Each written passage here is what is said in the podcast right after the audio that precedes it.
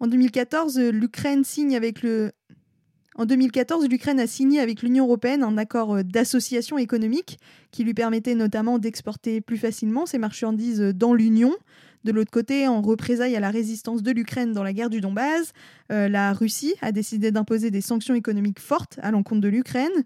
Et comment l'Ukraine a fait face à ces transformations économiques en 2014 En fait, ça a été problématique parce que c'est un choc subi du point de vue économique et que l'Ukraine euh, était liée à la Russie par différents euh, contrats, notamment sur l'exportation de, l'agriculture, mais aussi de l'acier et donc de l'importation de l'énergie russe, etc. Ça a créé le boycott des produits ukrainiens par la Russie a créé un énorme choc. Le boycott n'est pas dû aux sanctions européennes, il est dû à, la guerre en fait. La Russie estime que l'Ukraine n'aurait pas dû résister et aurait dû accepter euh, que le Donbass soit détaché, comme ça s'est passé en Géorgie ou dans d'autres endroits, ou par la force. Ensuite, à moyen terme, c'était important parce que ce qui était déjà en cours avant 2013-2014 s'est accentué, c'est que l'Ukraine s'est intégrée beaucoup plus dans l'économie de l'Union européenne. C'est-à-dire qu'elle a, par nécessité, commencé à exporter et donc à exporter des, biens de meilleure qualité puisque le marché européen est plus exigeant.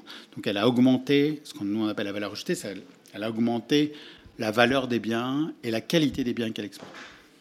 Donc ça c'est bien, mais ça demande une adaptation.